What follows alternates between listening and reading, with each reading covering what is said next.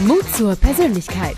Der Podcast von Shirin De Bruyne mit starken Persönlichkeiten und echten Impulsen als Sprungbrett für deinen Erfolg im Business. Hallo und herzlich willkommen zu meinem Podcast Mut zur Persönlichkeit. Warum es vor allem auch in dieser Folge wertvoll ist, dass du dabei bist, sei gespannt. Mein heutiger Podcast-Gast ist Steuerberater, zertifizierter Mediator und geschäftsführender Gesellschafter bei der Dr. Müller-Hufschmied Steuerberatungsgesellschaft MBH und der Clever Führen GmbH. Er ist im wahrsten Sinne des Wortes ein wertvoller, facettenreicher Gesprächspartner und wir erfahren in der heutigen Folge, warum er Dinge tut, die er tut und was er Wertvolles im Leben bisher erlebt hat. Und äh, das sorgt dann auch bei uns für eine weitere Portion Mut zur Persönlichkeit und das ist sehr, sehr spannend zu erfahren. Herzlich willkommen an dieser Stelle an Nikolai Müller. Hallo. Hallo, liebe Shirin, grüß dich. Danke für die Einladung. Sehr, sehr gerne. Lieber Nikolai, äh, wie schön, dass du dir äh, Zeit für meine Fragen nimmst. Mit dir kann man ja über alles reden. Wir haben uns vor einem Jahr, ziemlich genau war das im Ende Februar, auf einer Veranstaltung von Startup Teens in Aachen kennengelernt. Das weiß ich noch ganz genau. Warum weiß ich das? Nikolai, warum? Warum ist mir diese Veranstaltung so im Kopf geblieben? Was denkst du? Weil es deine letzte war vor dem Lockdown. Ja, es war die letzte mit echten und vielen Menschen, jungen Menschen äh, in der in der Kirche in Aachen. Und es war es war ein ganz ganz tolles Event. Und wir haben uns auch so toll unterhalten. Ich hatte da ja auch ein Panel und nach dem Panel haben wir uns äh, dann äh, ausgetauscht. Und ich wusste schon damals, Mensch, das ist ein Typ, den muss ich mir auf jeden Fall in meinem Hinterkopf speichern, weil du bist so facettenreich ähm, und du quatsch nicht nur, sondern du machst extrem viel. Äh, und das äh, wertschätze ich an dir ganz besonders, dass du halt äh, wirklich die Wünsche, die du hast oder die, die, sag ich mal, die Forderungen, die du hast, auch selber Wege findest, die zu erfüllen. Da kommen wir dann gleich noch zu. Du hast so viele Facetten, äh, deswegen würde ich sehr gerne dich bitten, dich mit wenigen Worten mal selbst zu beschreiben. Ja, mit wenigen Worten beschreiben. Ich glaube, ein Wort, was es ganz gut trifft, ist, dass ich sehr neugierig bin. Mhm. Das heißt, äh, ja, ich äh, schnupper gerne in alles rein und, und wissbegierig, offen. Das heißt, ich erlebe gerne neue Sachen und ja, treffe gerne Leute, auch ganz mhm. wichtig. Vielleicht auch ein Stück weit kreativ und was du schon gesagt hast, äh, umtriebig. Ich glaube, mhm. gut. Ja, umtriebig. Das passt sehr, sehr gut.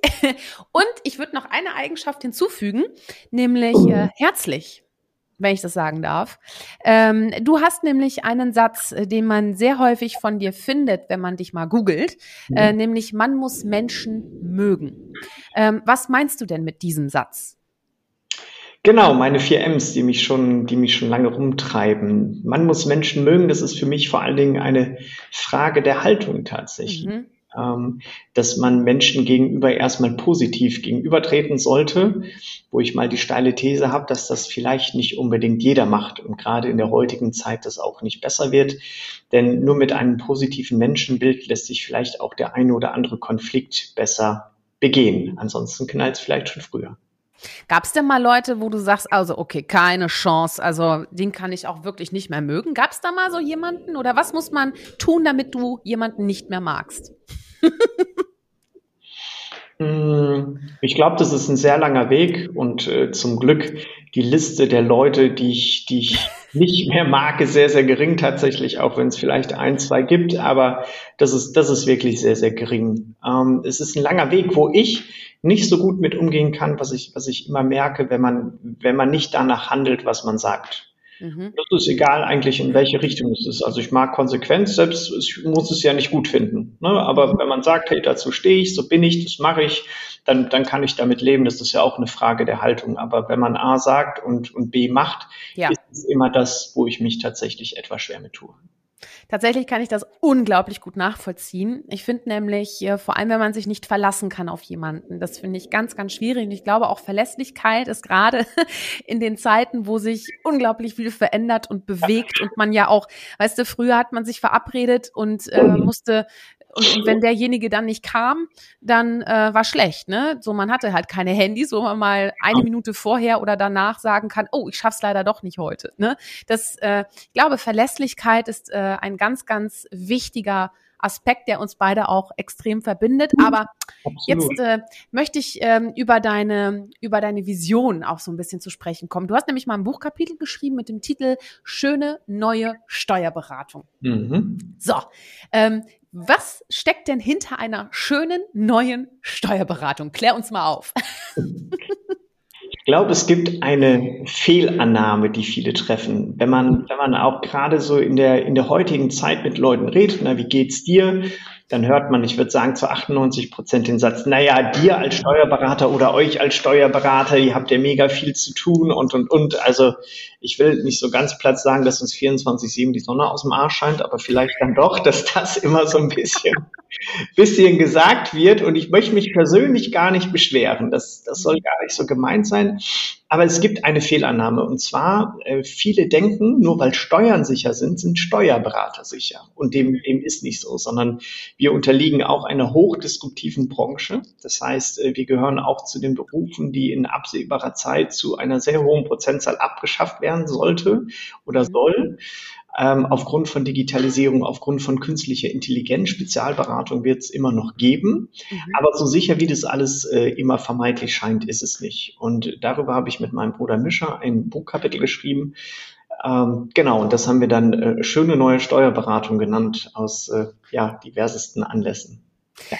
Ich finde, das ist sehr, sehr mutig, ne? weil du da ja im Endeffekt auch äh, deine, deine Gattung sozusagen auch äh, ja im Endeffekt so ein bisschen in Frage stellst, ne, wie ist denn die Rolle des Steuerberaters auch in Zukunft? Ähm, Nicola, du führst ja das Familienunternehmen äh, von euch und entwickelst es ja auch immer, immer weiter.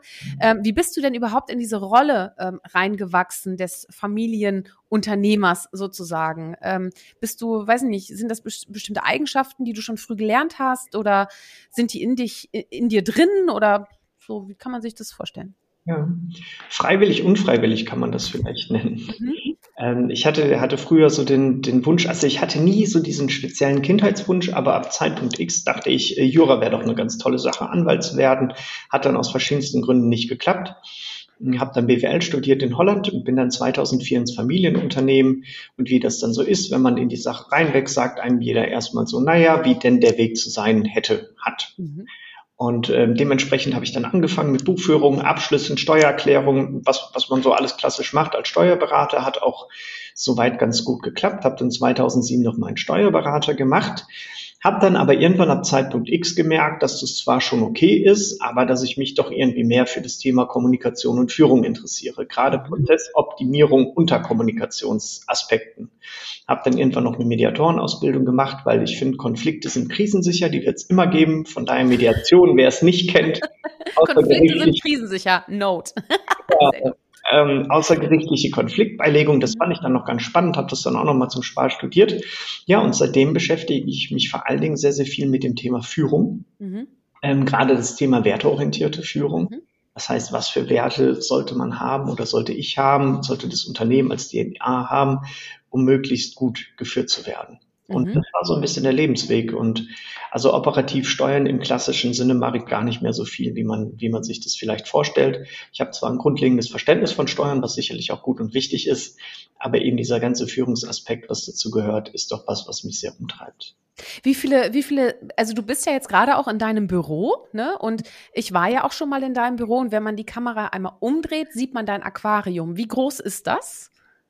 1000 Liter tatsächlich. Ja. ja, das sind ja schon echt vier Meter oder drei Meter oder so, ne? Zwei. Ja.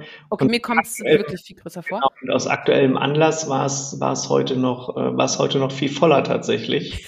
weil es, weil es aufgrund von Verkettung ungünstiger Umstände übergelaufen ist, was eine Kurzschluss ausgelöst hat, was ausgelöst hat, dann mein Vater, der gegenüber sitzt, keinen Strom mehr hatte und das Hinterzimmer leider auch nicht.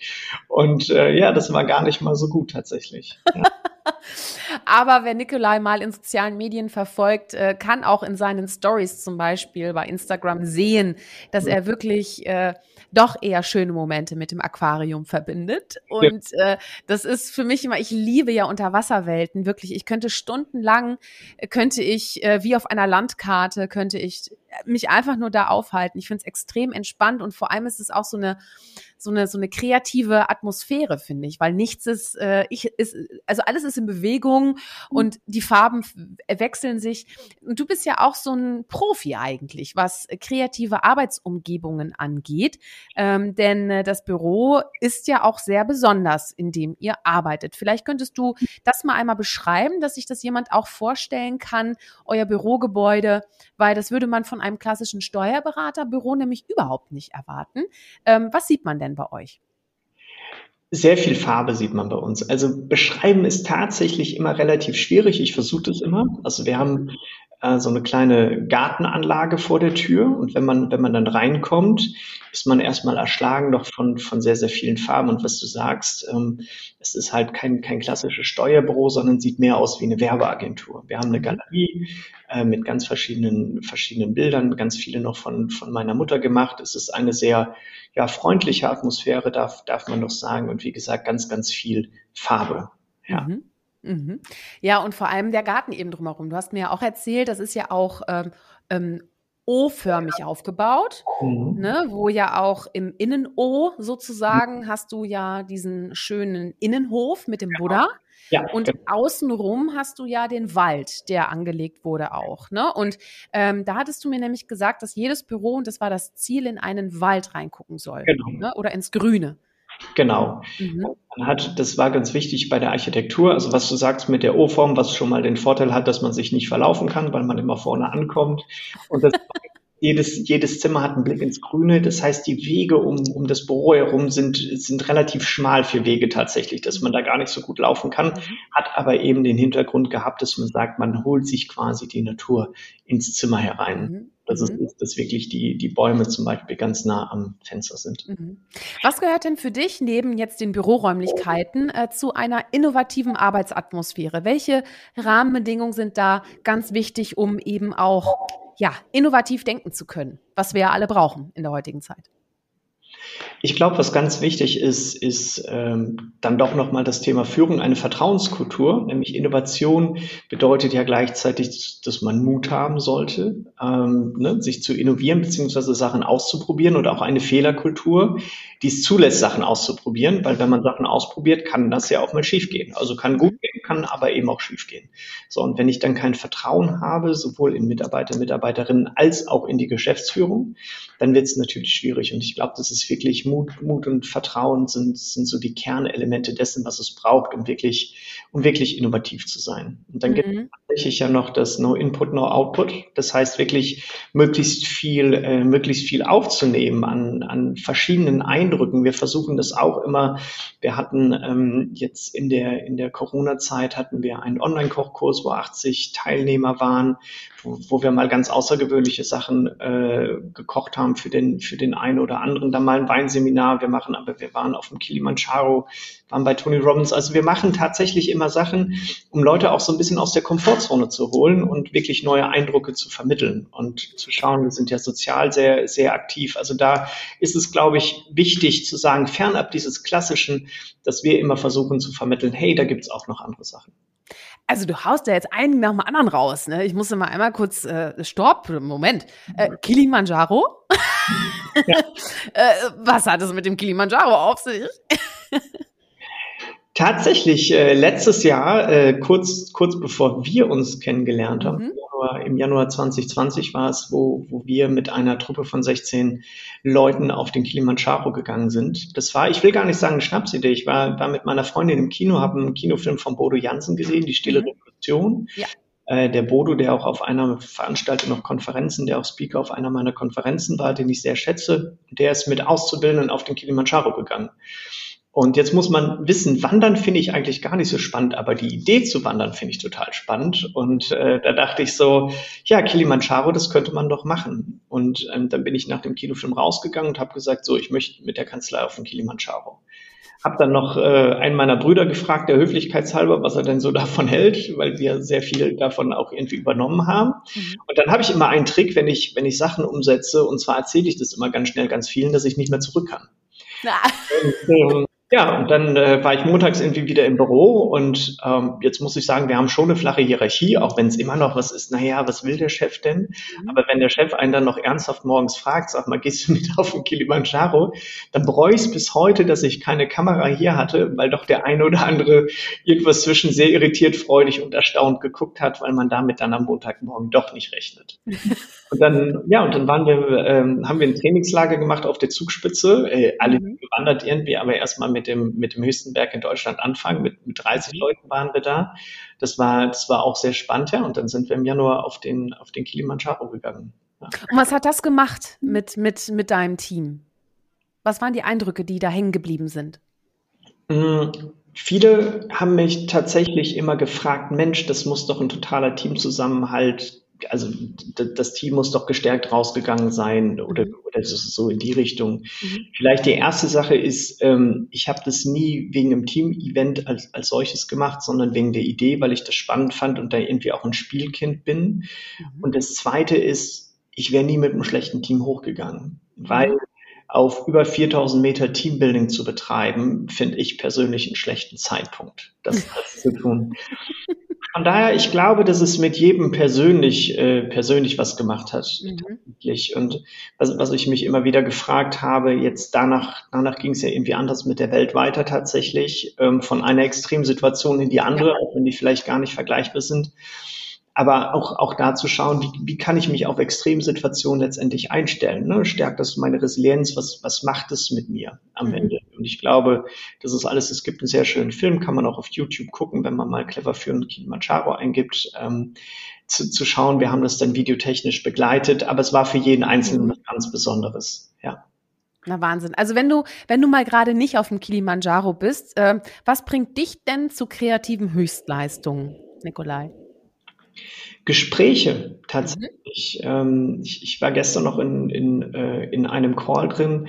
Ich muss, muss da, da haben wir das irgendwie analysiert, weil das auch eine Frage war. Und ich muss sagen, so ganz alleine für mich, also mir kommen dann zwar schon irgendwie mal Ideen ähm, ab und an, aber so richtig kreativ bin ich, äh, wenn ich, wenn ich Leute treffe, egal jetzt ob, ob neue oder andere und, und im Gespräch mich unterhalte und gemeinsam was entwickle, dann muss ich sagen, dann bin ich tatsächlich am kreativsten.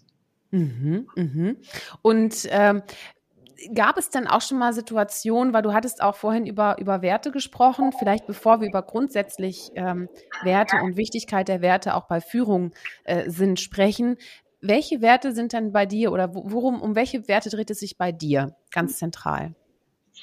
Also ein, ein ganz zentraler Wert, der uns beide, glaube ich, auch sehr verbindet und, und gerade vom Grundsatz auch so sympathisch gemacht hat, ist das Thema Mut und Mut zur mhm. Persönlichkeit, wo, wo du ja auch sehr, sehr stark unterwegs bist und wir uns das ein oder andere Mal unterhalten haben. Das ist wirklich, wirklich einer meiner, meiner Kernwerte aus ganz, ganz unterschiedlichen Gesichtspunkten und aber auch das Thema Vertrauen, was ich vorhin auch schon mal gesagt mhm. habe. Vertrauen in andere, aber auch in sich selber, was dann ja wieder auf das Thema, Thema Mut einspielt. Also das sind wirklich so die beiden Kernthemen, die mich, die mich schon ja sehr lange begleiten. Und ähm, wie bleibst du denn auch diesen Werten treu? Also ähm, gab es da vielleicht auch schon mal Herausforderungen, äh, wo du äh, geschwankt bist? Also auch, weißt du, was, was deine Werte angeht? Ich meine, vielleicht kommt man ja mal in so Situationen rein. Äh, vor allem, wie, wie bist du damit umgegangen? Vielleicht du da was Konkretes, was dir einfällt? Hm.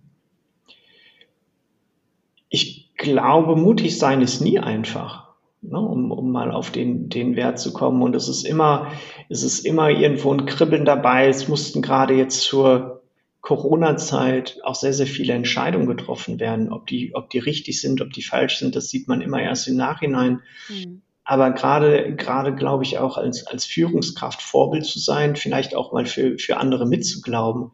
Du hast ähm, vom, vom Innenhof gesprochen, ähm, den wir jetzt umgestaltet haben, unsere Zentrale umgestaltet haben. Warum erzähle ich das? Ich habe dann immer irgendwelche Ideen und gefühlt 80 Prozent gucken mich immer eher schräg an. Warum machst du das? Das sieht doch nicht aus und, und, und. Irgendwann sieht es dann am Ende vielleicht schön aus. Also das heißt, auch, auch da ist es so, den, den Mut, Leute anzusprechen. Ne? Allein äh, irgendwo hinzugehen und zu sagen, hallo, hallo, hier bin ich, lass uns doch, doch mal reden. Ähm, was, glaube ich, jeder von uns in, in sich hat. Also dem einen fällt schwerer, dem anderen einfacher, das, das zu machen. Das ist, äh, das ist sicherlich so. Auch, auch Vertrauen, Vertrauen darin zu haben, dass schon, schon alles gut gehen wird. Also ich mhm. glaube, das ist, das ist auch was, wenn man, wenn man, ich halte mich doch für relativ äh, selbstreflektiert, wo man, wo man sich immer fragt, ist man denn auf dem richtigen Weg? Mhm. Also deswegen begegnet einem das schon fast täglich, würde ich behaupten. Auch keine Angst vor Ablehnung zu haben, das nicht persönlich zu nehmen, weil Leute auch unglaublich unter, unter Beschuss sind. Das heißt zu überlegen, warum antwortet der mir jetzt die nicht? Ja. Also das, das ist ja auch so eine Sache. Hat das was mit mir persönlich zu tun? Mag der die mich nicht? Ne? Also Fragen, die, glaube ich, ganz, ganz viele sich stellen. Und da muss man sich auch so ein bisschen von, von abkapseln und sagen, nee, das passt schon, das hat nichts mit mir selber zu tun und es wird schon gute Gründe geben. Das heißt, ähm, du, du kapselst dich dann ab in Anführungsstrichen oder, oder sagst dir dann, hey, das wird schon seine Gründe haben oder hast du noch andere Tricks und Tipps auf Lager, die du dir über die Jahrzehnte aufgebaut hast, wie man auch mit schwierigen Situationen äh, oder auch Persönlichkeiten, denen man im Alltag begegnet, umgeht, die einem vielleicht nicht, äh, sag ich mal, die Butter auf dem, auf dem Brot wünschen? Ich glaube, ein, ein Punkt, der, der ganz wichtig ist, ist Rollenklarheit. Das mhm. heißt, ich rede jetzt mal von, von einem Mitarbeitergespräch. Wenn, wenn Mitarbeiter, Mitarbeiterin nicht, nicht so glücklich mit einem ist, was ja schon mal vorkommen soll, von, von beiden Seiten aus, dann immer zu sagen, okay, äh, diese Person kritisiert mich jetzt nicht als Mensch, Nikolai Müller, sondern diese Person kritisiert mich als Geschäftsführung die, mhm. ne, die Rolle, die ich nehme. Das heißt, das nicht so persönlich zu nehmen, sondern zu sagen, ein Mitarbeiter, Mitarbeiterin hat ja einen berechtigten Anspruch an die Rolle einer Geschäftsführung, irgendwas zu entscheiden. Ne, dem versuchen wir zwar auch nachzukommen, aber muss ja nicht immer irgendwie ne, Glückseligkeit und Glückseligkeit enden. Und ja. da sagen, okay, das ist eben nicht persönlich. Gleiches mache ich auch in Feedbackgesprächen. Also erstmal zu schauen, in welcher Rolle begegnet jemand jemandem. Das ist, glaube ich, eine ganz wichtige Geschichte, das zu lernen und das kann man auch auf viele Sachen anwenden. Und was du sagst, wenn man, ähm, wenn man Leuten begegnet oder, oder sich möglichst frei zu machen, es wird ja, es wird ja sehr, sehr viel äh, geredet vermeintlich. Mein Vater hat einen äh, sehr sachlichen Spruch dazu geprägt, der mal meinte, je höher der Pavian hängt, desto mehr schauen auf seinen Arsch. Und ähm, ne, das ist das ist sicherlich auch so eine Geschichte, dann damit letztendlich klarzukommen, nicht nicht alles zu lesen, aber auch nicht empfänglich dafür zu sein. Das heißt, es gibt ja einen sehr alten Spruch, der für mich im Übrigen auch wunderbar auf die werteorientierte Führung passt, nämlich was du nicht willst, was man dir tut, das füge auch keinem anderen zu. So, das heißt, wenn ich die Erwartungshaltung habe, dass nicht irgendwie tausende von Sach- und Lachgeschichten über mich erzählt werden, dann sollte ich dem aber auch selber nachkommen und nicht tausende Sach- und Lachgeschichten über andere erzählen, ne? sondern zu schauen, okay, bleib bei dir selbst, red nicht zu viel über andere, red mit anderen, aber nicht über andere. Ne? Und das ist, glaube ich, auch ganz, ganz wichtig, das, das zu machen. Und wenn man, wenn man selber, glaube ich, mit offenem Visier durchs Leben geht und, und auch über Themen redet, nicht, nicht irgendwie dieses klassische, wie geht's dir? Ja, mir geht's super. Ne? Mhm. Was so ganz viel auf Veranstaltungen passiert und alle gehen dann zum Weinen nach Hause. Das ist so überhaupt nicht meins, sondern äh, tatsächlich auch mal ganz offen darüber reden, du, mir geht's gerade nicht so gut. Mhm. Ja, das habe ich auch gemerkt. Ja, genau. als, ich, als wir uns getroffen haben, da waren das so, so alles andere als übliche äh, Smalltalk-Fragen, sagen wir mal so. Genau. Aber das finde ich super. Ich habe ja auch immer meine typischen Fragen, die ich, die ich mitnehme, wenn ich auf Menschen treffe, die ich auch noch nicht kenne oder wo ich die Antwort vielleicht auch nicht mehr weiß oder vielleicht hat sich ja auch abgedatet. Das Warum einer Arbeit, das ändert sich ja vielleicht auch mal ja. äh, übers Leben hinweg. Und das Warum. Also ich frage immer nach dem Warum. Warum machst du etwas? Ähm, und die Antworten, die ich darauf kriege, sind zum Teil ähm, super süß, aber mhm. auch zum Teil noch komplett leer, weil sie sagen, ach Gott, ey, das ist ja eine Frage, hör mal, da habe ich ja, da habe ich ja schon ewig nicht mehr drüber nachgedacht, ne? Aber ich glaube, was du sagst, ist ganz, ganz wichtig, ein ganz wichtiger Punkt. Ähm, wenn du ne, zum Beispiel bei Social Media, oft höre ich auch von, von meinen Geschäftspartnern, ähm, hör mal, ähm, ja, aber wenn ich dann was poste, dann lästern die doch alle über mich und was soll ich denn da jetzt als Führungskraft mich auf einmal da so, so zeigen und ne, sichtbar werden in, in sozialen Netzwerken, in Business-Netzwerken wohlgemerkt. Und ich gesagt, ja, du hast, das ist doch eine wahnsinns tolle Chance, dein, dein Wissen auch kostenfrei sozusagen mit der Allgemeinheit zu teilen. Äh, und natürlich reden wir auch darüber, dass du auch deine persönlichen Seiten zeigst, aber persönlich heißt ja nicht privat. Mhm. Ne? Und ähm, da halt eben wirklich deine Talente rauszugreifen und einen Mehrwert zu stiften und das auch nicht nur in einer Einmalspur, sondern wirklich in einer Regelmäßigkeit, dass man auch eine gewisse Glaubwürdigkeit entwickelt und auch ein Vertrauen stiftet, dass man dort auch Informationen bekommt, die glaubwürdig und vor allem auch authentisch und auch wertvoll sind für mich. Mhm die Angst ist unglaublich groß, auf Ablehnung zu stoßen, je sichtbarer man eigentlich wird. Und ähm, ich sag mal, wer nicht sichtbar ist, der findet nicht statt. Da gibt es ja auch Bücher zu, ähm, zu Genüge. Ähm, ich würde es gar nicht so hart sehen, weil Sichtbarkeit wird ja auch immer mit, äh, mit, mit großer Sichtbarkeit verbunden. Es ist auch schon gut, sichtbar zu sein in den Netzwerken, in denen man wirklich auch Präsenz zeigen muss, damit man einfach in, im Gedächtnis bleibt. Ne? Und ähm, das finde ich zum Beispiel, wenn man da mehr bei sich ist, so komme ich nämlich auf den Punkt, wenn man da mehr bei sich ist und auch weniger auf die anderen schaut, sondern auf einen selbst. Und das ist auch ein Thema, mit dem ich mich auch für mich beschäftigen muss muss, ähm, dann zieh dein Ding durch. Ne? Muss es noch ein, also Nikolai, mal ehrlich, ne? Muss es noch einen Podcast geben? Guck mal, jetzt komme ich daher und mach noch einen Podcast, ne? Also wie oft habe ich schon gehört, boah, Shirin, hör mal, musst du jetzt auch noch einen Podcast machen? Also es ist ja auch nicht mein erster, sondern mein zweiter. Und ich habe einfach Bock drauf, weil dieses Thema Mut zur Persönlichkeit ist das, was mich nachts nicht schlafen lässt, ne? Oder gut einschlafen lässt, wenn ich gutes Gespräch hatte wie mit dir.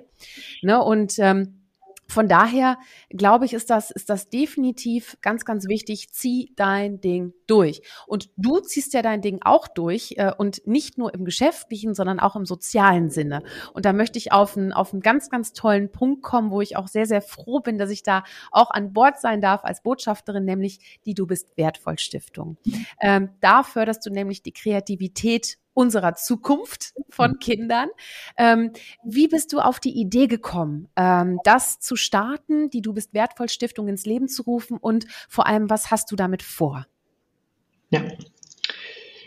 Vielleicht noch ein Punkt, was du gesagt hast, weil mhm. mir wichtig ist, auch als ich dich das erste Mal ähm, kennengelernt habe in, in Aachen, im, im, ja, bei der besagten Veranstaltung, authentisch sein, das, was, was du sagst, weil du bist ja auch ganz oft in der Situation, du hast ein Publikum vor dir, du kennst die meisten nicht, du weißt nicht, wie die drauf sind und sagst auch, ey, ich zieh mein Ding durch, nach mir die Sinnflut, ich bin authentisch, ich habe mein Herz am rechten Fleck, wird schon gut gehen. Also das ist das, was ich auch immer ähm, ja sehr beeindruckend finde. Du moderierst ja auch viel, das, das vielleicht nur bevor, bevor das kommt und wo ich, äh, wo ich auch sehr froh bin, dass du Botschafterin bist, der du bist, der du bist wertvoll Stiftung. Vielleicht, wenn du magst, kann ich zwei Schritte, zwei Schritte zurückgehen, um mhm. zu verstehen, warum ich, warum ich die Stiftung mache, weil das ähm, ja quasi bis, äh, bis in meine, meine Kindheit geht. Ähm, ich bin aufgewachsen in einer größeren Familie mit vier Geschwistern, zwei Brüder, ähm, zwei Schwestern, eine davon aus Indien, eine aus Korea, habe mittlerweile noch eine Schwägerin aus Nepal, also einen recht asiatischen Einschlag in der Familie tatsächlich. Mhm und äh, bin, bin viel in der Welt gereist und so mit 27, als ich meinen Steuerberater hatte, habe ich mich gefragt, was willst du denn noch Sinnvolles in deinem Leben machen? Und habe dann angefangen, mich für die Shanti-Lepra-Hilfe zu engagieren, ähm, die sich um das Thema Lepra in Nepal kümmert, weil das immer noch sehr, sehr weit verbreitet ist. Habe da sehr, sehr viel gemacht mit verschiedenen Freunden zusammen, habe das dann irgendwann an, an meinen Bruder Dominik übergeben. Dadurch ähm, hat er dann meine Schwägerin kennengelernt, romantische Geschichte. Bin dann weitergegangen zum, zum Kinderhospiz Regenbogenland in Düsseldorf, weil das mhm. Thema Kinder und Krankheit ja schon, schon immer für mich ein, äh, ja, ganz platt gesagt, Endgegner-Thema war. Also unglaublichen Respekt vor den Leuten, die sich damit tagtäglich auseinandersetzen. Und ich bin dann immer jemand, der sich gern solchen Situationen aussetzt und bin dann nach wie vor im Kuratorium sehr, sehr glücklich, dass es auch solche tollen Einrichtungen gibt. Habe dann weitergemacht, habe Schulen gebaut, eine große in Tansania, drei in Sri Lanka mit der Flau und Help Stiftung mit dem Rainer Meutsch zusammen, was auch mehr durch den Zufall kam. Und jetzt komme ich zu dem Punkt, ich habe es vorhin schon gesagt, seit, seit Kind an bin ich von, von Kreativität umgeben. Äh, wir haben hier eine eigene Galerie. Meine Mutter hat ganz viel Kunst gemacht, mein Bruder macht Filme. Ich selber habe äh, viele Jahre oder Jahrzehnte tatsächlich Musik gemacht oder mach's auch, mach's auch noch immer. Und ähm, dann war die Möglichkeit, Vorstand einer Stiftung zu werden, wo ich, wo ich eben schon länger im Kuratorium saß, ähm, was dann die Du bist wertvoll Stiftung geworden ist, weil ich dann für mich überlegt habe, das Thema Kreativität ist für mich gibt es immer eine romantische und eine unromantische Sicht. Die romantische Sicht, ich sage das immer etwas plakativ, ist bunte Bilder malen. Und die unromantische Sicht ist, dass Kreativität eins der wichtigsten Eigenschaften beziehungsweise Fähigkeiten ist, die wir, die wir haben. Und wenn man sich nach wie vor unser Schulsystem anguckt, und ich sage bewusst System und gar nicht Lehrer, Lehrerinnen, dann wird man doch oft noch so sehr darauf erzogen, sei ein braves Schaf. Und je mehr man nach links und je mehr man nach rechts guckt, desto mehr Themen kriegt man. Deswegen ist da auch Persönlichkeit ein ganz wichtiges Thema. Es gibt ganz, ganz viele Studien, die zeigen aber, wie wichtig Kreativität als eins der ja, Top Future Skills ähm, in der Zukunft ist. Und dem haben wir uns angenommen. Und ähm, ja, damit möchten wir viele Kinder stärken, ihre kreativen Fähigkeiten zu entwickeln. Und das ist, das ist so der Hintergrund der Stiftung. Wie konkret äh, macht ihr da? Also auch Projekte ähm, in den verschiedenen Bereichen? Gib mir auch mal ein Update, dann weiß ich wieder Bescheid. Genau.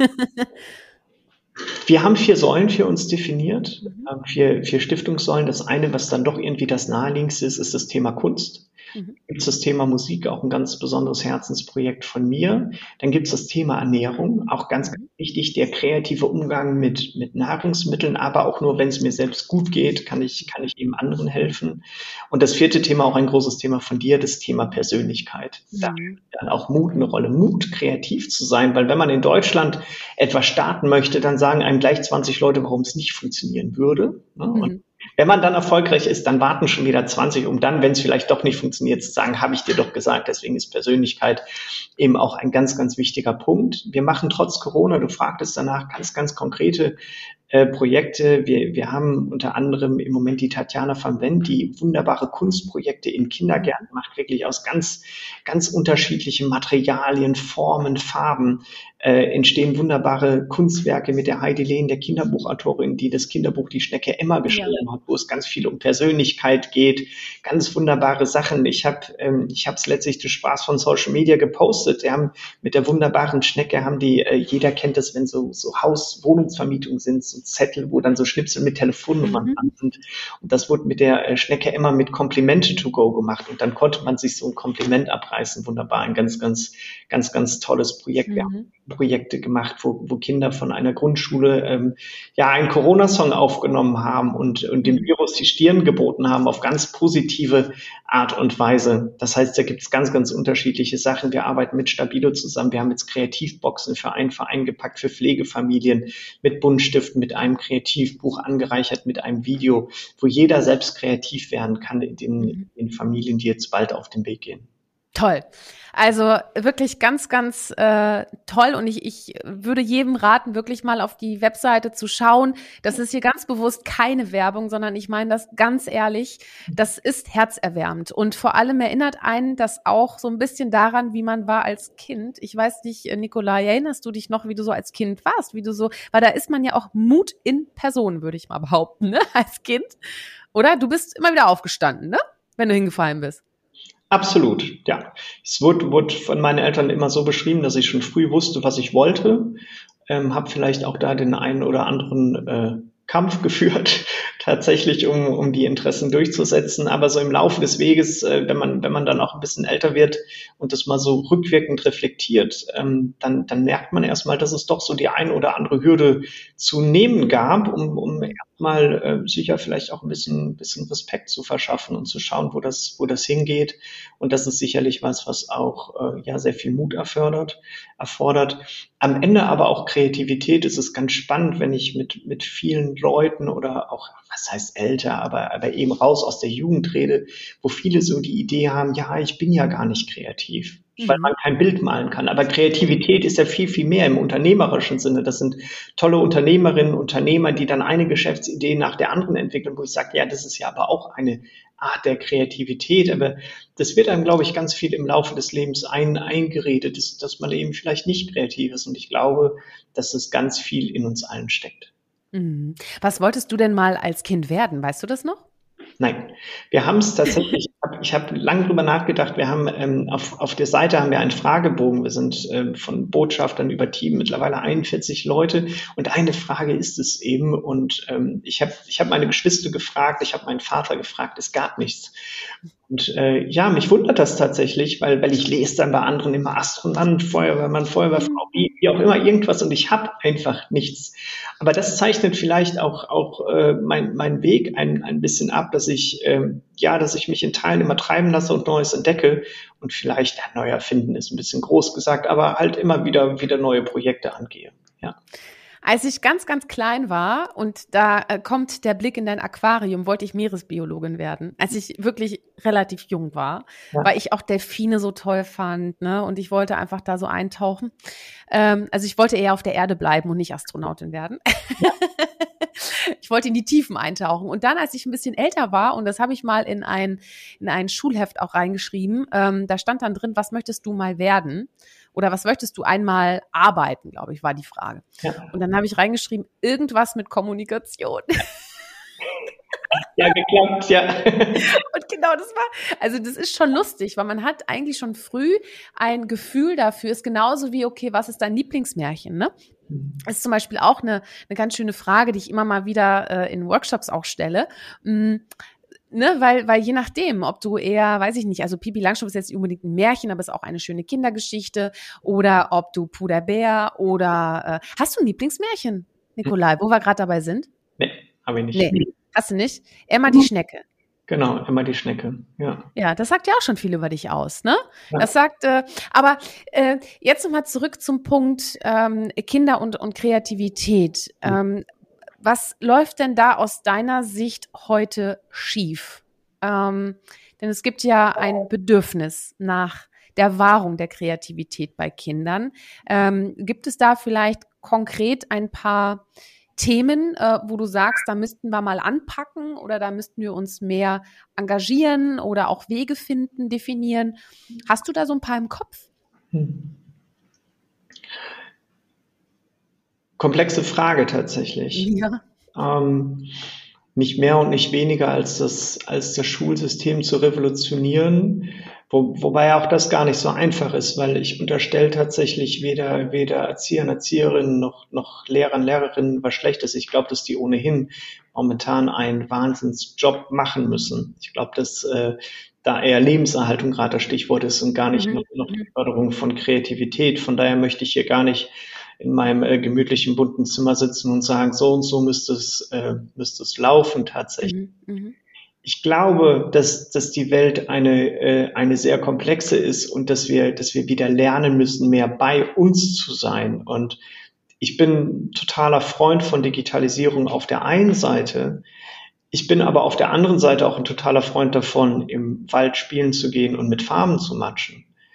Und ich glaube, dass, dass wir das halt wiederentdecken müssen, die Entdeckung, die Entdeckung der Langsamkeit und zu schauen, wie, wie, wie kann ich bei mir sein und nicht immer dieses höher, schneller, weiter. Mhm. Und, und dass man dann schaut, Kreativität entsteht ja erstmal aus Langweile.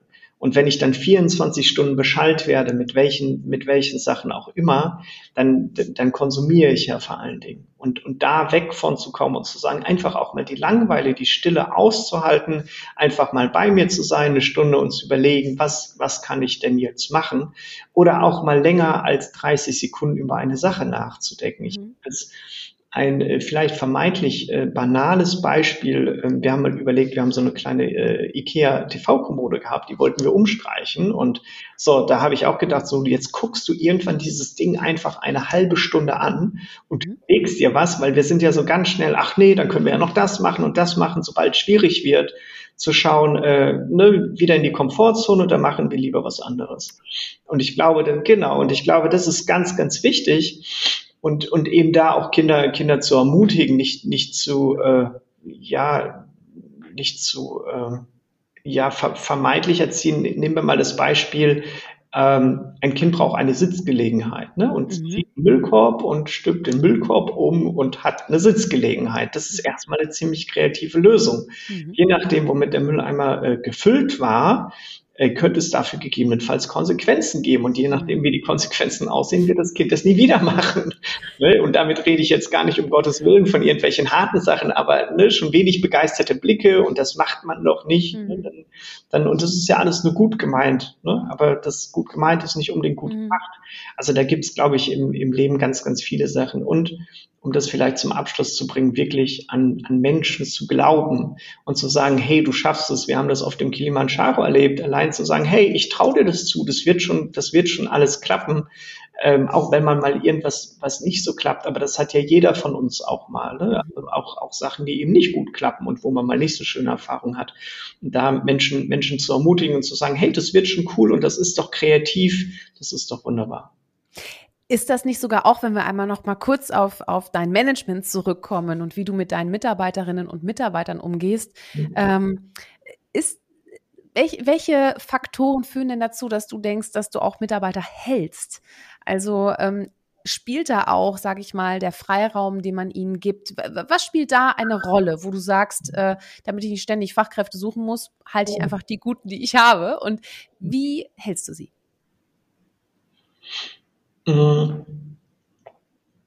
Ich glaube, authentisch ist, mhm. ähm, ist ein ganz, äh, ganz wichtiges Thema. Ehrlich gerade raus, wertschätzend ist äh, wertschätzend heißt ja nicht zwangsweise, dass man immer einer gleichen Meinung sein muss. Ein wichtiges Thema ist der Perspektivwechsel. Das heißt, ähm, ein, ein Mitarbeiter, Mitarbeiterin hat eine Wahrnehmung und, und wir haben eben auch eine.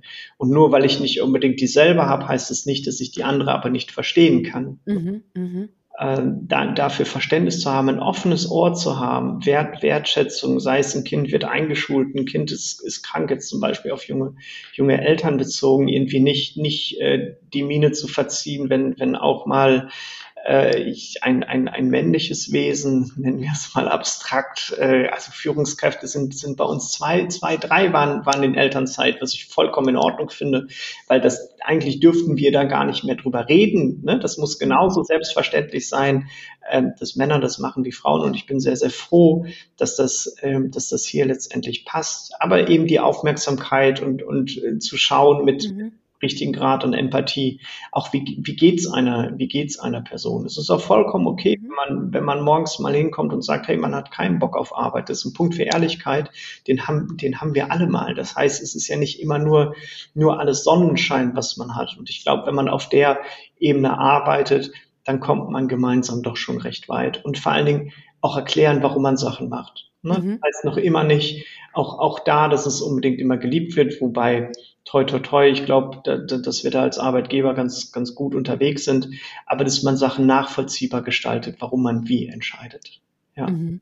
Ja, ja, vor allem auch die Sinnhaftigkeit einer Arbeit ist, glaube ich, auch nochmal dahinter, ne? Ähm, dass man das Gefühl hat, man tut es nicht einfach nur, weil der Chef das sagt oder die Chefin, sondern genau. weil man selber auch wirklich dieses Thema vorantreiben will. Und ich glaube, das ist wirklich eine Entwicklung, die viel, viel stärker noch ist, als sie vielleicht früher war. Ähm, ne? Vielleicht hat man früher auch eher ähm, so Dinge getan. Aber ich merke das auch äh, an meiner Mitarbeiterin. Sie fragt auch sehr kritisch und ich finde das super, ne? weil im Endeffekt ist sie auch ein Spiegel. Und äh, wenn ich mal eine Unsicherheit habe, dann merke ich das auch sofort, dass das rüberkommt. Ne? Das ist wie, ja. wenn man reitet. Das Pferd merkt auch, wenn man nicht fest im Sattel sitzt und dann macht es mit allem, was es will. Oder? Ja, wir, wir, wir hatten äh, zwar nicht Pferde, aber ähm, Alpakas. Mhm äh, vor, vor einigen Super. Wochen, wo wir, wo wir mit spazieren gegangen sind, meine Freundin und ich. Und man, ich finde, dass man von Alpakas eine sehr falsche Vorstellung hat tatsächlich, nämlich, äh, dass es süße Kuscheltiere sind. Also ja. aussehen sind sie auch unglaublich flauschig, aber es sind absolute Fluchttiere tatsächlich. Und äh, das ist äh, das ist tatsächlich, das sagt viel viel über einen aus. Und und wenn man wenn man selber, also ich bin jetzt jemand, der sich eher, glaube ich, für, für ruhig hält von der Ausstrahlung her. Mhm. Man, ähm, wenn man da aber eher zappelig ist und unsicher und und und ich glaube, dass das äh, nicht immer gut endet und mhm. merkt äh, ein Alpaka auch. Und ich hatte mit, mit Pluto hieß das äh, nette Alpaka, ein, ein sehr junges Alpaka, das auch ganz viel ganz viel Sicherheit brauchte tatsächlich. Und ähm, eine ganz spannende Erfahrung, ähnlich wie mit Pferden, steht auch in einem äh, meiner, meiner Bücher, die ich, die ich herausgegeben habe, ein komplettes Kapitel über Pferdeführung. Mega spannend, weil, weil das natürlich alles Tiere sind, die eins zu eins sehr schnell die eigene Persönlichkeit spiegeln. Ne? Und äh, ja, das ist, glaube ich, spannend, auch da immer dran zu arbeiten und, und sich darauf auch wirklich zu konzentrieren. Wir waren eine Stunde wandern und ich, ich glaube, dass ich äh, selten auch so konzentriert auf etwas war in letzter Zeit, damit das Tier einem da nicht durchbrennt. Ja. Klasse. Aber du strahlst. Und ich habe es tatsächlich auch verfolgt in Social Media. Ich fand das extrem äh, herzlich. Ja. Ja, ähm, ja, es ist, es ist spannend, weil du hast ja auch vorhin über den Perspektivwechsel gesprochen ähm, und vor allem auch raus aus der Komfortzone. Mhm. Ähm, was war denn das Mutigste, das du je gemacht hast, Nikolai? Das, das, das Mutigste, beziehungsweise vielleicht das, wo ich gar nicht wusste, dass ich so mutig war, was, was, was aber irgendwie einen relativ äh, spannenden Ausgang oder Zwischen, Zwischengang, nenne ich es mal, hatte, war, dass ich äh, in der Arktis mit einem Skidoo unterwegs war. Und, und zwar, ich war, war mit meinen Eltern da, das dürfte so gewesen sein, als ich 21 war, plus minus. Und äh, es waren, waren mehr ältere Leute unterwegs und wir waren mit einem Inuit unterwegs. Und er hat mich dann nachher gefragt, weil es doch irgendwie für ihn eine, eine äh, ja, ältere Runde war, nennen wir mal so, hat er mich noch gefragt, wollen wir, wollen wir denn dann irgendwie nochmal selber äh, zu zweit losfahren? Und ich habe mir da tatsächlich nichts Böses beigedacht, weil ich dachte, ist ja irgendwie spaßig in meinem jugendlichen Leichtsinn. Und dann hat er aber mal so richtig Gas gegeben und man muss sich das wirklich so vorstellen als, als eine komplette Schneewüste. Und dann sind wir so äh, neue Pfade gefahren mit Frischschnee und irgendwann äh, musste es so kommen, wie es kommen sollte. Und dann bin ich eingebrochen mit meinem Skidoo und der Inuit war weg und ähm, um mich herum tatsächlich äh, ja nur weiße Schneelandschaft und ähm, das war so ein Punkt. Ich war war nicht ganz begraben, nur das äh, das Guido war umgefallen und er ist glücklicherweise. Wahrscheinlich hat es gar nicht so lange gedauert, wann er zurückgekommen ist. Mir kam es aber vor wie für eine halbe Ewigkeit. Und das war so eine Geschichte, äh, die zumindestens schon sehr sehr äh, sehr sehr prägend war. Mhm. Was hast du denn aus dieser Erfahrung mitgenommen für dich? Also es ist einer, ähm, beziehungsweise was ich mitgenommen habe oder, oder da gemacht habe, ich, ich habe versucht, bei mir zu bleiben und ruhig zu bleiben tatsächlich, weil ich so gedacht habe, äh, sich aufregen bringt jetzt tatsächlich auch nichts. Ähm, es, es gibt einen Leitsatz, der mich, der mich tatsächlich, glaube ich, schon viele, viele Jahre begleitet. Äh, zu Ende ist erst, wenn zu Ende ist. Ähm, und, und das ist, das ist, glaube ich, was mag eine Situation also ich war ja eigentlich, obwohl in dem Moment denkt man das nicht, habe, habe ich ja davon ausgehen dürfen, dass er irgendwann mal wiederkommt. Aber ähm, das ist generell in Situationen oder wenn man denkt, Mensch, schaffe ich das, wenn ich eine wichtige Arbeit abgeben muss, wenn ich mhm. habe und und und, dann wirklich bis zuletzt zu kämpfen, auch wirklich bis zur letzten Sekunde. Ich glaube, dass, dass man auch, wenn man den Kilimanjaro besteigt, äh, auch relativ viel Ehrgeiz, gerade wenn es denn da mal ein bisschen weher tut, ähm, an den Tag legen muss. Aber wirklich zu schauen, habe ich wirklich alles gegeben, kann ich das machen? Ich hatte das schon im Studium, ich war ein durchschnittlicher Student tatsächlich, musste immer viel lernen. Ich war mhm. für mich aber im Reinen, selbst wenn es dann keine gute Note war, habe ich aber gesagt, ich konnte für mich alles oder ich habe für mich alles getan, was ich tun konnte. Und dann ist es auch vollkommen in Ordnung.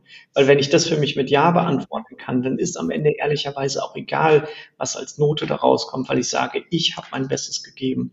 Und wenn man das machen kann, dann, dann ist es, glaube ich, ganz wertvoll. Bevor ich gleich noch zu einem kleinen Feuerwerk komme, das mache ich immer so, so in den letzten Minuten, bevor man quasi nochmal zum Kern kommt, ja. ähm, möchte ich dir noch eine ganz wichtige Frage stellen, die ich selber auch extrem also ich musste selber auch lange überlegen, wie meine Antwort lautet. Okay. Ähm, ich werde sie noch nicht verraten.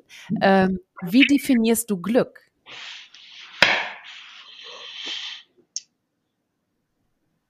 Das ist eine Hammerfrage, ne? Das ist schon, das ist so wie 42, ne? Bei, bei durch die Galaxis.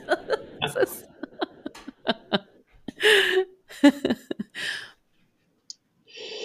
Ja, es ist tatsächlich nicht einfach. Ich, ich wurde, wurde äh, mal die Frage gefragt, was ist das Wichtigste? Und viele antworten ja Gesundheit und ich habe auch Glück, Glück geantwortet, weil wenn man, wenn man mit sich zufrieden ist mit oder mit, mit allem, wie es ist, ähm, dann ist das, glaube ich, schon, schon ganz, ganz wichtig. Ich bin nicht unbedingt immer die stärkste Person darin, glücklich zu sein. Deswegen wäre es jetzt irgendwie, glaube ich, auch vermessen zu sagen, dass ich das irgendwie voll, voll im Griff mhm. habe.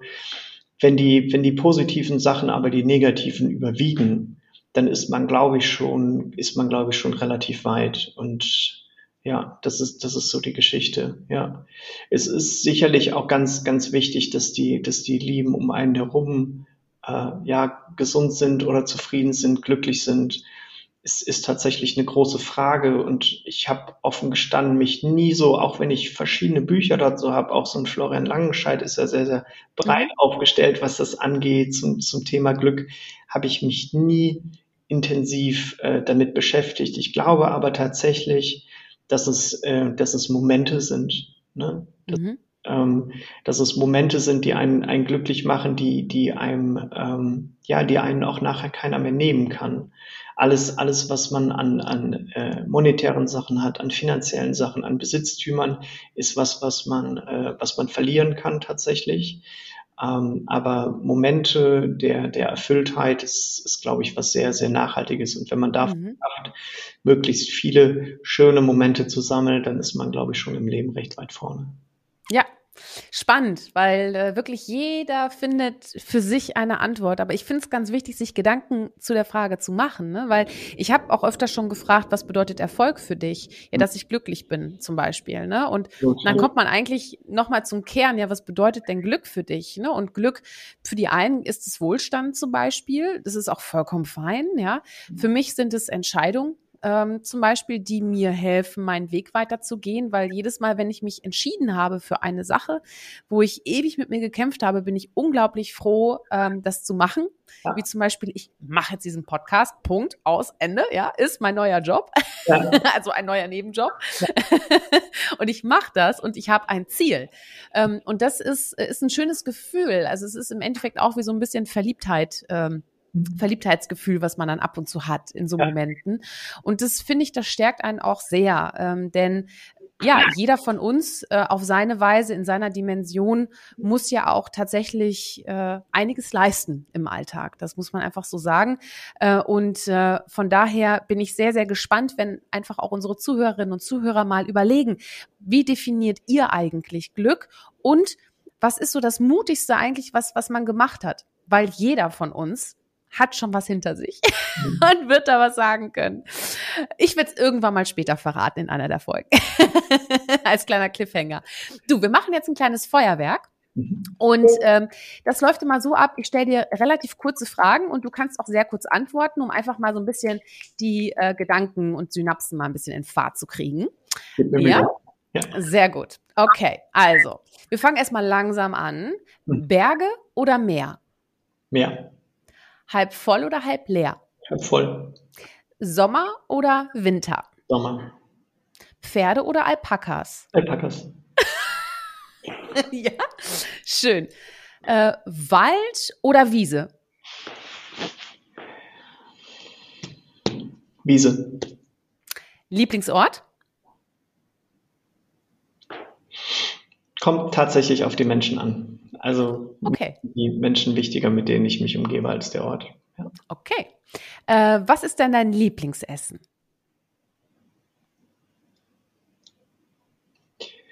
Früher war es tatsächlich Schnitzel. Mittlerweile lebe ich, äh, lebe ich relativ, äh, relativ vegetarisch. Mhm. Von daher kann ich, kann ich das, äh, kann ich das tatsächlich gerade gar nicht so sagen. Nein. Ich würde, wenn man es, gebe mir Mühe. Das, was dir die Shirin mal kocht irgendwann, ne? Genau. wenn Corona vorbei ist. Nein, ich kann es tatsächlich. Creme Brûlée ist relativ weit vorne. Mhm. Also ich würde es, wenn wahrscheinlich irgendwo in der Nachtischecke verorten. Ja.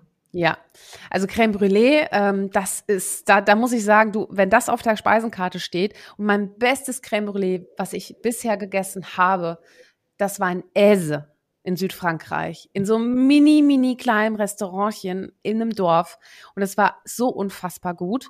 Ähm, wer wissen will, wo das war, muss mir mal eine E-Mail schreiben. Ich werde gerne gucken, wo das war. Unfassbar, es war so gut. Ah, hat nichts mehr, hat nichts mehr gerettet. Also alles, was ich danach gegessen habe, war leider immer nur, okay, ist leider nicht so gut wie das in Essen. Naja. Äh, du, auf welchem Song gehst du denn so richtig ab? Beim Putzen oder beim Alpaka-Reiten oder? beim Alpaka-Reiten würde ich wahrscheinlich eher was, was, was ruhigeres nehmen können. Aber es gibt, es gibt ähm, eine All-Time-Favorite-Platte, die sich auch ganz lange äh, nach wie vor hält. Das ist das äh, Debütalbum von Rage Against the Machine. Jawohl, genau. jawohl, cool. Das hat mich über Jahrzehnte mittlerweile tatsächlich äh, tapfer an Platz 1 gehalten. Ja. cool. Du sag mal, mit wem würdest du gern mal Stühle tauschen und was würdest du gerne als erstes machen wollen? Personen, die noch, die noch leben oder? Nö, das muss gar nicht sein. Nein, nein. Ja. Was, was, was ich tatsächlich ähm, sehr, sehr spannend finde, ist äh, Leonardo da Vinci, der mhm. wirklich so ein wahnsinniger äh, Universalwissenschaftler war. Interessanterweise, der ganz viele Sachen noch nicht zu Ende gebracht hat, mhm. ne, sondern ganz, ganz viel, äh, ganz, ganz viel angefangen hat. Ähm, ja, das, das finde ich tatsächlich unglaublich, äh, unglaublich faszinierend, ähm, mhm. mal die Stühle zu tauschen und mal zu schauen, wie sich das anfühlt.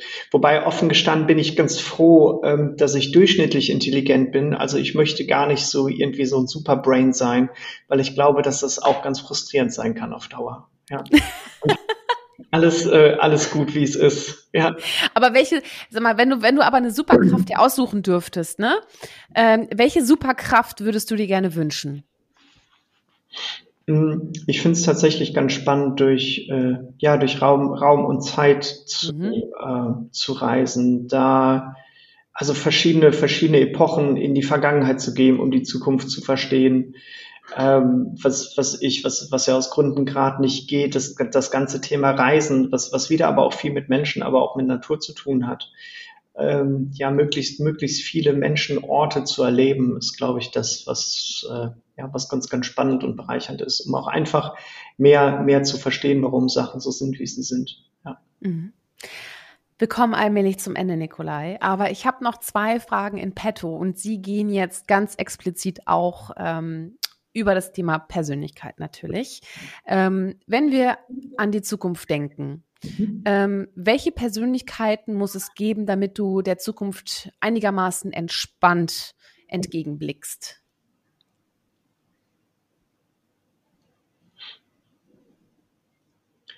Kreative Persönlichkeiten mit, mhm. mit Sicherheit, ähm, mutige Persönlichkeiten aufrichtige Persönlichkeiten. Ich glaube, den, den, was wieder ein bisschen was mit Mut zu tun hat, ähm, auch die Wahrheit mal aushalten zu können, nicht unbedingt ein, ein Fähnchen im Wind zu sein, Leute, die was, die sich was trauen, wirklich was verändern wollen und auch bereit sind, dafür was einzusetzen. Ja. Und damit hast du eine wunderbare Brücke gebaut zu meiner Schlussfrage, die immer das Herz trifft sozusagen. Warum braucht die Welt aus deiner Sicht Mut zur Persönlichkeit? Um langfristig Bestand zu haben, mhm. tatsächlich. Ähm, jetzt, jetzt, jetzt ist es ja so, ich meine, irgendwann, um es gar nicht, gar nicht so düster enden lassen zu wollen, weiß ich nicht, ob der, ob der Mensch sich vielleicht irgendwann mal selbst ausrottet, tatsächlich. Wäre wär tatsächlich ja schön, wenn es nicht so wäre. Dann sind wir wieder bei der Fraktion Menschen und Tiere. Ähm, ja, schwierig tatsächlich. Aber ich, ja, also nochmal, was, was, was uns eint, ist, ist das Thema Mut. Ich, ich, ich glaube wirklich oder bin der festen Überzeugung, dass Mut in, in so vielen Fällen ein ähm, elementarer Dreh- und Angelpunkt ist, weil, weil daraus halt so viel entstehen kann. Mut zur Kreativität, Mut zu seiner eigenen Meinung zu stehen, Mut ja, Mut aufzustehen, sich gegen Dinge einzusetzen, aber auch für Dinge einzusetzen. Ja, und ja. in diesen ganzen, ganzen medialen Einflüssen, wo wir sind, uns auch alle nicht zu verrückt machen zu lassen, weil es, es gibt ja so wunderbare Bücher wie Factfulness, ähm, die zeigen, dass vieles auch besser geworden ist. Und wenn man sich geschichtlich damit beschäftigt, ähm, auch 30-jähriger Krieg und, und, und, ähm, gab es wirklich, oder das Mittelalter auch, auch so Epochen, die waren auch nicht so der Place to be ne, das, das zu tun. Von daher wirklich bei sich zu bleiben, positiv in die Zukunft zu schauen. Es gibt einen, einen wunderbaren Spruch, ich weiß gar nicht, ich glaube von, von Karl Valentin ist er, ich freue mich, wenn es regnet, denn wenn ich mich nicht freue, regnet es auch. Ne? Deswegen, das ist, äh, das ist, glaube ich, äh, ganz, ganz wichtig. Ja. Aber der Einstein hat auch mal gesagt, es gibt zwei verschiedene Menschentypen. Die einen, die in nichts ein Wunder sehen und die, die in allem ein Wunder sehen. Genau. Ja. ja. Vielen, vielen lieben Dank, lieber Nikolai. Das war ein super persönliches und wirklich auch offenes Gespräch. Ich danke dir ganz herzlich. Äh, ich denke, dass äh, die ein oder anderen an der einen oder anderen Stelle wirklich viel äh, mitnehmen können. Und vor allem ich habe es wirklich genossen, mich mit dir zu unterhalten. Ich hätte es noch ewig weitermachen können, aber weißt du, wir machen einfach nochmal irgendwann eine Folge genau. und dann machen wir es einfach nochmal. genau.